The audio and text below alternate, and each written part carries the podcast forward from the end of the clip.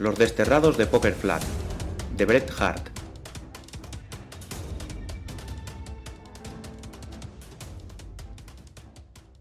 Cuando el señor Oathurst, de profesión Taur, pisó la calle principal de Poker Flat la mañana del 23 de noviembre de 1850, percibió cambios en el ambiente moral desde la noche anterior. Dos o tres hombres que hablaban animadamente entre ellos dejaron de hacerlo al verlo acercarse y cruzaron miradas de complicidad. Había un ambiente de plácido día festivo, que parecía de mal presagio en un poblado que no observaba los festivos. El rostro sereno y bien parecido del señor Oldhurst no reflejó preocupación alguna al ver estas señales. Otra cosa es si tendría o no algún conocimiento del motivo que las originaba. Apuesto a que van a por alguien, pensó, por mí posiblemente. Guardó en el bolsillo el pañuelo con el que se había quitado de las lustrosas botas el polvo rojo de Poker Flat y, en silencio, dejó de pensar y hacer conjeturas. Lo cierto es que Poker Flat iba a por alguien. Últimamente había perdido unos cuantos miles de dólares, dos valiosos caballos y a un ciudadano prominente, y, en consecuencia, sufría una crisis de reacciones justicieras tan delictivas e ingobernables como cualquiera de los hechos que la habían precipitado. Una junta secreta había tomado la decisión de limpiar el pueblo de indeseables. Ya habían empezado a hacerlo, y con carácter permanente, con dos hombres a los que habían colgado de las ramas de un sicomoro que crecía en el barranco, y habían desterrado temporalmente a ciertos personajes poco recomendables. Lamento decir que algunos de estos eran señoras. Sin embargo, en descargo del sexo, se debe precisar que sus culpas eran puramente profesionales y que solo ante conductas reprobables tan evidentes se atrevía Poker Flat a dictar sentencia. El señor Oakhurst no erraba al suponer que lo consideraban un indeseable algunos miembros de la Junta querrían ahorcarlo para dar ejemplo y recuperar, de paso, el dinero que les había ganado.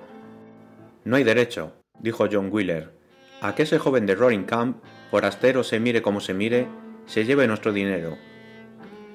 Pero el primitivo sentimiento de equidad que albergaban en el pecho los afortunados que habían ganado al señor Others desestimó este prejuicio local tan estrecho de miras. El señor Others encajó la sentencia con serenidad filosófica sobre todo al percibir la vacilación de los jueces.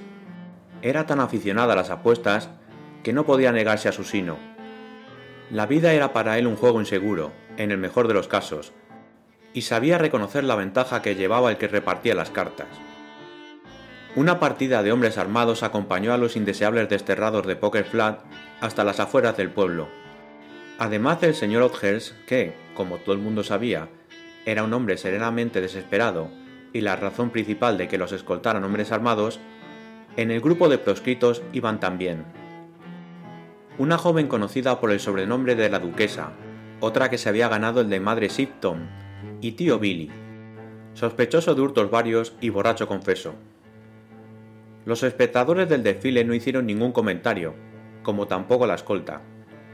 El jefe de la partida no habló hasta que llegaron al barranco que señalaba el límite de Poker Flat, y fue al grano sucintamente.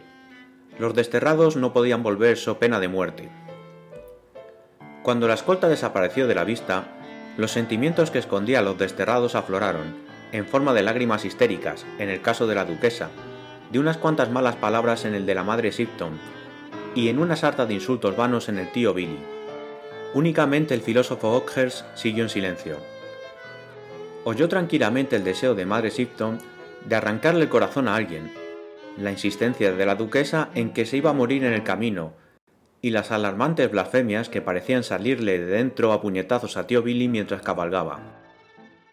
Con el sencillo sentido de humor que caracteriza a los de su especie, pidió a la duquesa reiteradamente que le cambiara a Five Spop, su caballo, por la triste mula que llevaba ella. Pero ni siquiera este gesto logró acercar un poco a unos y a otros. La joven se arregló las desvaídas plumas con una coquetería débil y descolorida.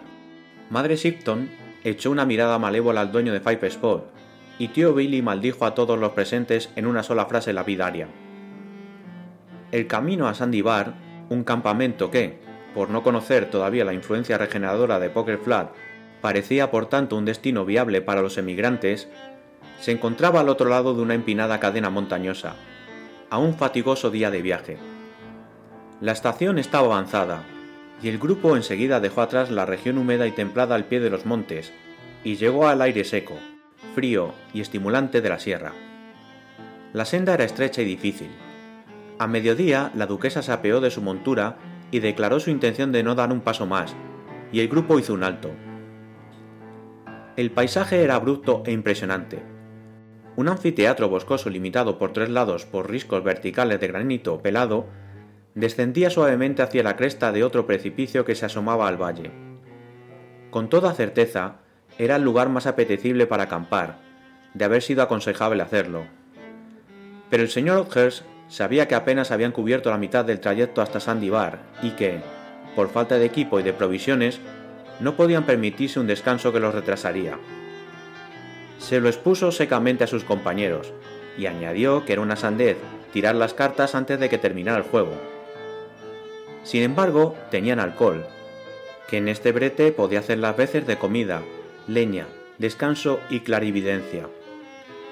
A pesar de las protestas del Taur, los efectos de la bebida no tardaron en manifestarse. Tío Billy pasó rápidamente de la actitud belicosa a un estado de estupor.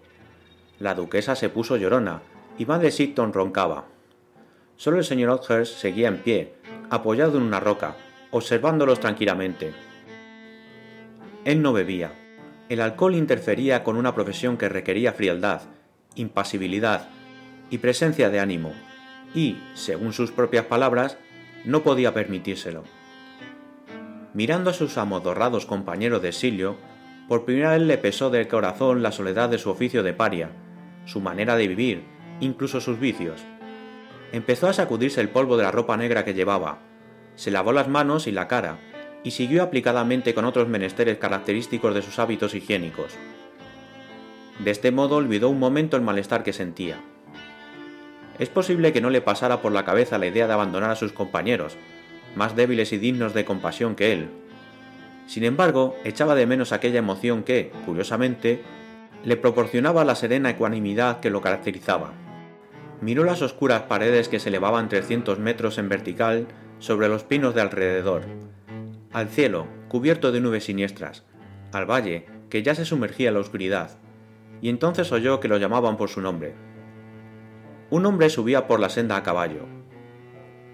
El señor Oakhurst reconoció el rostro fresco y franco del recién llegado era Tom Simpson, también llamado el inocente de Sandy Bar.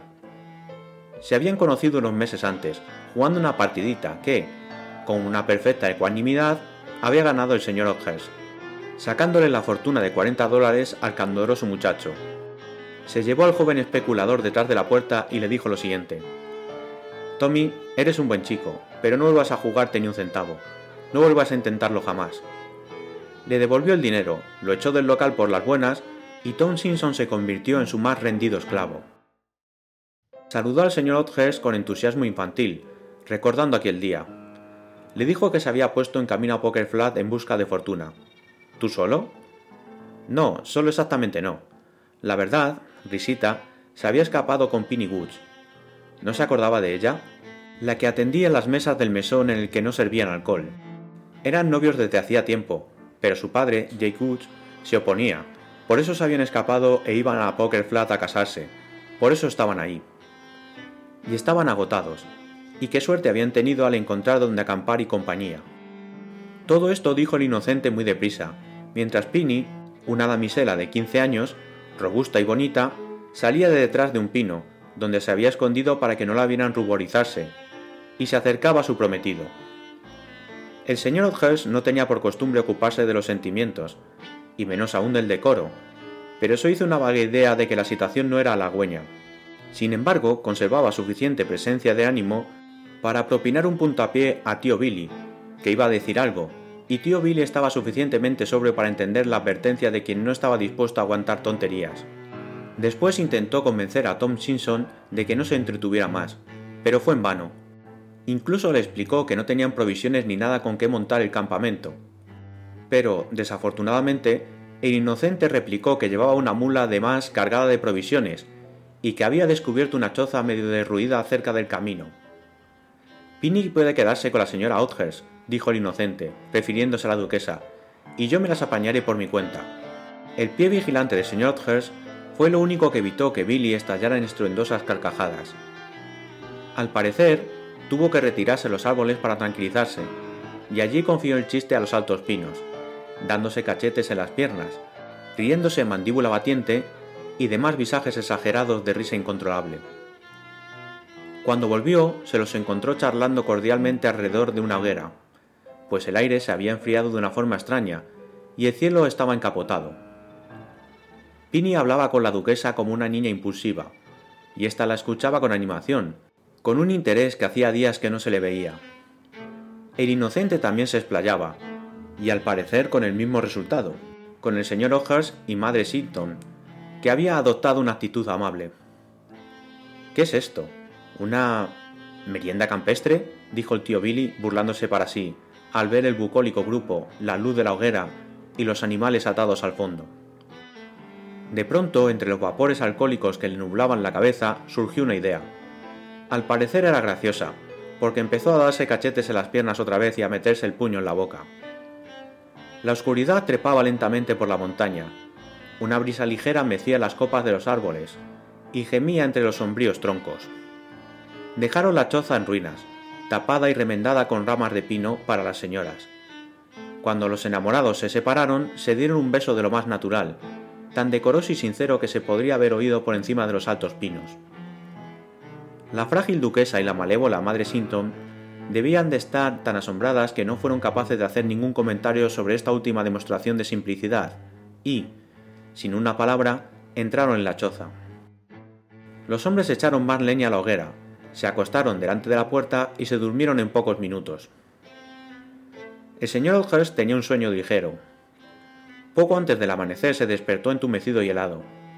Mientras atizaba el fuego, el viento, que ahora soplaba con fuerza, le dejó en la cara una cosa que le heló la sangre en las venas. Nieve. Se puso de pie con la intención de despertar a los durmientes, porque no había tiempo que perder. Pero al volverse hacia el sitio del tío Billy, vio que no estaba.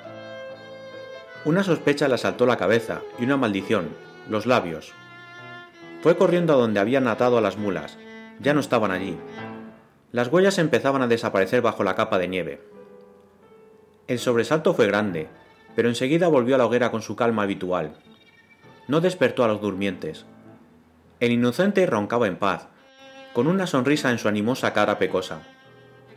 La virginal Pini dormía junto a sus hermanas más frágiles, con una dulzura como si la guardaran vigilantes celestiales. Y el señor Others, arropándose en su manta, se tocó los bigotes y esperó a que llegara la mañana. Y llegó envuelta en un remolino de copos que cegaba y confundía la vista. El paisaje que se veía cambió mágicamente. Miró hacia el valle y resumió el presente y el futuro en pocas palabras, aislados por la nieve. Tras hacer un pormenorizado inventario de las provisiones que, por suerte, habían guardado en la choza y se habían librado de la mano larga de tío Billy, vieron que, con prudencia y comedimiento, podían aguantar allí diez días. Es decir, dijo el señor Soto sotoboche al inocente, si estáis dispuestos a repartirlas con nosotros. En caso contrario, y tal vez sea lo mejor para vosotros, podéis esperar a que vuelva tío Billy con más provisiones. Por una razón misteriosa, el señor prefirió no revelar la ratera falta de escrúpulos de tío Billy, y dijo que quizá hubiera ido a dar un paseo, asustando involuntariamente a los animales, que habrían huido en estampida. Avisó con discreción a la duquesa y a Madre Sinton, quienes, como es natural, conocían los motivos de la mentira de su compañero de exilio. Descubrirán quiénes somos en realidad, si es que llegan a averiguar algo, añadió con toda intención, así que no vale la pena asustarlos ahora. Tom Simpson no solo puso sus reservas a disposición del señor Others, sino que parecía emocionado con la idea de reclusión forzada. Pasaremos una semana estupenda de campamento, y después la nieve se derretirá y nos iremos todos juntos. La alegría y el buen humor del muchacho y la tranquilidad del señor Others resultaron contagiosas. Con ramas de pino, el inocente improvisó un tejado para reemplazar el que se había derrumbado, y la duquesa instruyó a Pini a propósito de la distribución del interior con tan buen gusto y tanto tacto que la provinciana doncella abrió los ojos como platos. Seguro que en Poker Flat todo es muy refinado, le dijo. La duquesa le dio la espalda bruscamente para ocultar el rubor que se le subió a la cara, a pesar de la pintura profesional que llevaba, y Madre Sinton pidió a Pini que dejara de parlotear. Cuando el señor Oakhurst volvió de una fatigosa búsqueda por la senda, oyó alegres carcajadas entre las rocas. Alarmado, se detuvo, y en lo primero que pensó fue en el whisky que había escondido prudentemente. De todas formas, no parecen risas de whisky, se dijo el Taur.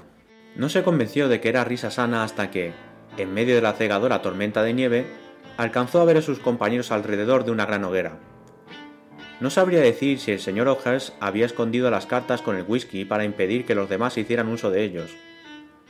Lo cierto es que, según las palabras de Madre Sinton, no mentó las cartas ni una sola vez en toda la tarde. Por casualidad, para pasar el rato disponían de un acordeón, instrumento que Tom Simpson sacó del equipaje con cierto orgullo. A pesar de las dificultades para manejarlo, Pinny Woods consiguió arrancarle varias melodías, que el inocente acompañó con un par de castañuelas de hueso. Pero lo mejor de la velada llegó con un grosero himno de campamento que los enamorados, dándose la mano, cantaron con gran entusiasmo y a grandes voces. Es de temer que, más que el sentido religioso, fuera el tono desafiante y el aire protestante del estribillo lo que animó a los demás a cantar con ellos. Vivo con orgullo sirviendo al Señor. La vida doy por luchar en su ejército. Los pinos agitaban.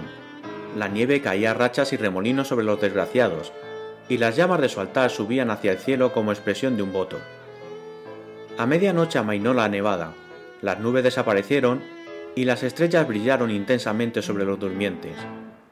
El señor O'Hurst cuyos hábitos profesionales le habían enseñado a vivir con las mínimas horas de sueño, se repartió la guardia con Tom Simpson de tal forma que se quedó con la mayor parte de la tarea. Puso por excusa que a menudo pasaba una semana sin dormir. ¿Por qué? ¿Qué hacías? le preguntó Tom. Jugar al póker, respondió sentenciosamente. Cuando por pura casualidad se tiene una racha de suerte, uno no se cansa, se rinde ante la suerte. La suerte, continuó pensativamente, es una cosa muy rara, lo único que se sabe a ciencia cierta es que cambia. Adivinar cuándo va a cambiar es lo que te salva. Hemos tenido una racha de mala suerte desde que salimos de Poker Flat. Luego llegas tú y también te pilla de lleno. Pero mientras no pierdas las cartas, todo irá bien. Porque, añadió el Taur alegre y gratuitamente, vivo con orgullo sirviendo al Señor, la vida doy por luchar en su ejército. Llegó el tercer día y el sol, al asomarse al valle cubierto de blanco, vio a los desterrados repartirse las provisiones, que mermaban poco a poco, para el desayuno. El clima de esa montaña tenía la particularidad de difundir los rayos cálidamente por el paisaje invernal, como arrepentido de lo que había hecho por la noche. Pero la choza estaba rodeada de altos ventisqueros. Un mar blanco sin esperanza, sin mapas ni vías, al pie de las costas rocosas a las que todavía se aferraban los proscritos. El aire estaba maravillosamente limpio y a lo lejos, a muchos kilómetros, se elevaba idílicamente el humo del pueblo de Poker Flat. Madre Sinton lo vio y, desde el lejano pináculo de su fortaleza rocosa, le lanzó una maldición definitiva.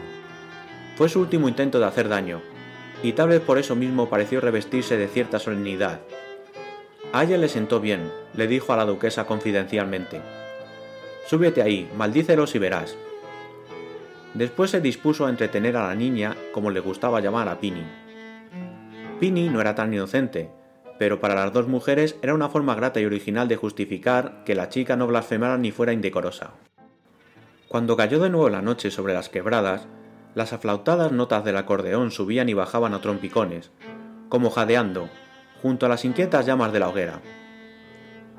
Pero la música no consiguió llenar el vacío que había dejado la escasa comida, y Pini propuso otra diversión, contarse cosas. De no haber sido por el inocente, el plan habría fracasado, pues el señor O'Hare y las señoras no estaban dispuestos a revelar anécdotas personales. Hacía unos meses que el muchacho había encontrado por casualidad un ejemplar perdido de la ingeniosa traducción de la Iliada que había hecho el señor Pope, y propuso relatar las principales anécdotas del poema en la lengua vernácula de Sandy Bar, pues había aprendido el argumento de memoria pero las palabras se le habían olvidado. Y así, aquella noche, en lo que quedaba de velada, los semidioses homéricos volvieron a pisar la tierra. El matón troyano y el griego astuto luchaban en el viento, y los grandes pinos del cañón parecían doblegarse ante la ira del hijo de Peleo. El señor Oakhurst escuchaba con gran satisfacción. Lo que más le interesaba era el signo de Anguiles, como insistía el inocente en llamar Aquiles, el de los pies ligeros. Y así, entre poca comida, mucho mero y el acordeón, pasó una semana sobre la vida de los desterrados. El sol volvió a abandonarlos, y los cielos plomizos volvieron a derramar nieve sobre la tierra.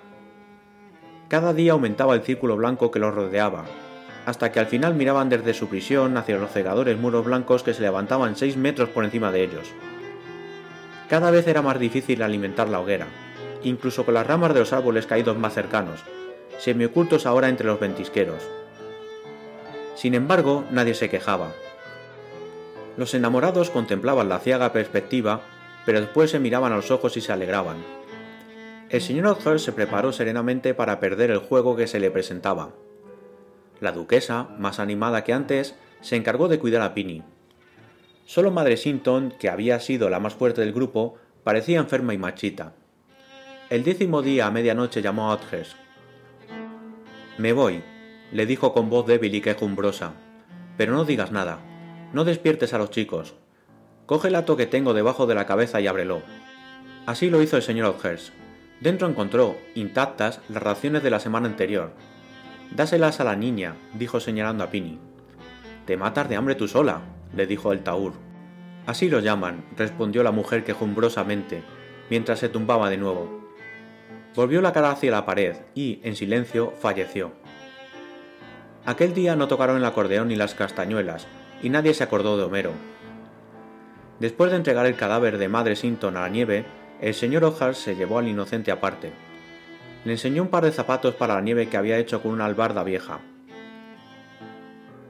Todavía hay una posibilidad entre cien de que ella se salve, le dijo refiriéndose a Pini. Pero está allí, añadió señalando hacia Poker Flat.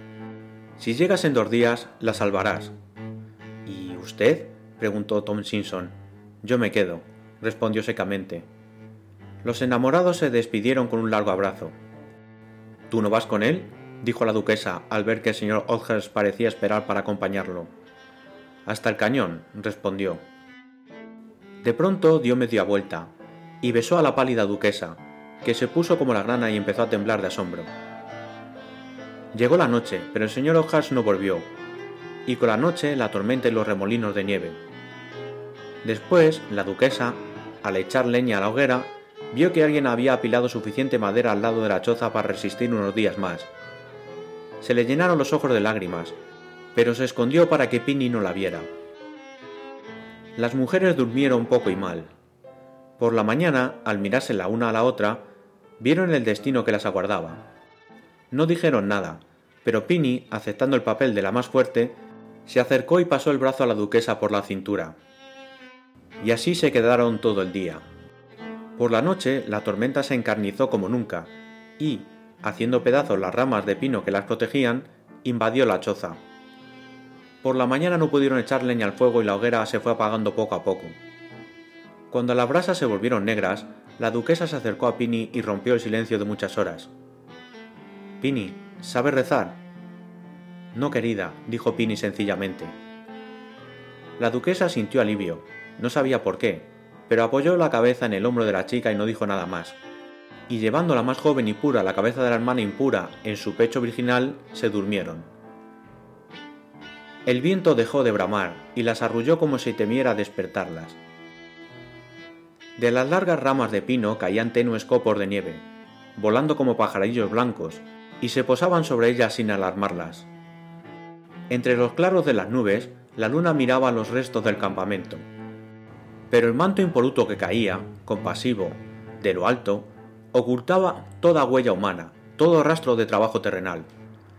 Durmieron todo el día y el siguiente, y no se despertaron cuando las voces y los ruidos invadieron el silencio del campamento. Y cuando unas manos piadosas limpiaron la nieve que les cubría el desvaído rostro, no se distinguía, a juzgar por la pacífica expresión de ambos, cuál era la pecadora. Así lo reconoció incluso la autoridad de Poker Flat, que dio media vuelta y las dejó allí la una en brazos de la otra. Pero a la entrada del barranco, en uno de los pinos más grandes, encontraron un dor de picas clavado en la corteza de una faca. Escrito a lápiz con mano firme decía: Al pie de este árbol yace John Oakhurst, que inició una racha de mala suerte el 23 de noviembre de 1850 y entregó sus fichas el 7 de diciembre de 1850. Debajo de la nieve yacía, frío y sin pulso, con una Derringer al lado y una bala en el corazón, el que había sido el más fuerte y al mismo tiempo el más débil de los desterrados de Poker Flat.